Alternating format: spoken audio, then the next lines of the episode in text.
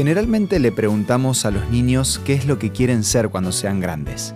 Muchos responden que quieren ser bomberos, médicos o astronautas, pero desde que las películas de superhéroes son cada vez más populares, aparentemente las vocaciones fueron cambiando. Esto es Una luz en el camino, una pausa para renovar las energías y fortalecer el espíritu, con el licenciado Santiago Paván. El otro día estaba hablando con el hijo de un amigo y le hice la famosa pregunta, ¿qué querés ser cuando seas grande?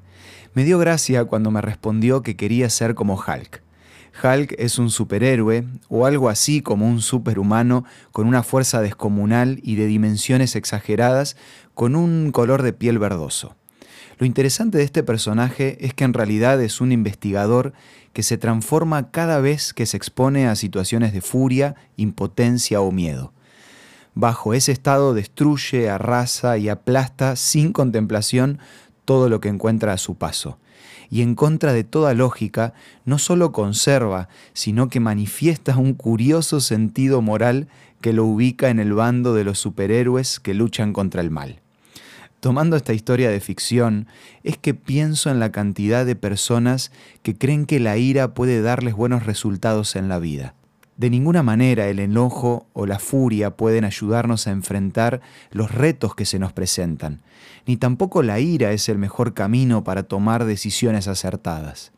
La cuestión es que Hulk resuelve sus grandes dificultades a través de la alteración caótica de sus emociones.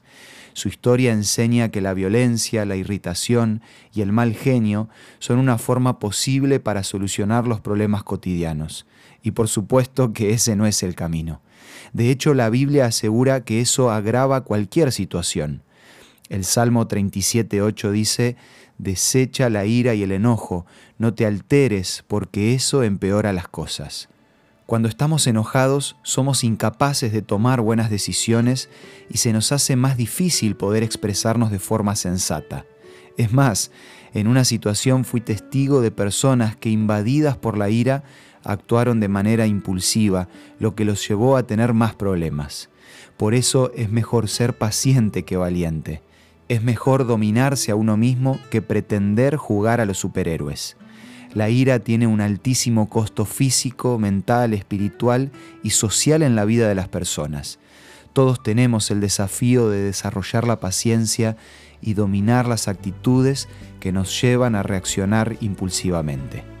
Si necesitas ayuda para poder controlar tu carácter o te gustaría tener herramientas para ayudar a otras personas en este punto, podés escribirnos y pedir gratuitamente la revista Sentimientos. Envíanos un WhatsApp al 1162 26 1229 o búscanos en Facebook como Una Luz en el Camino. La revista Sentimientos te va a ayudar a vivir con paciencia y buen carácter un día a la vez. Esto fue Una Luz en el Camino. Te esperamos mañana para un nuevo encuentro, cuando volveremos a decir... Permitamos que a lo largo de las horas de cada día Dios sea una luz en nuestro camino.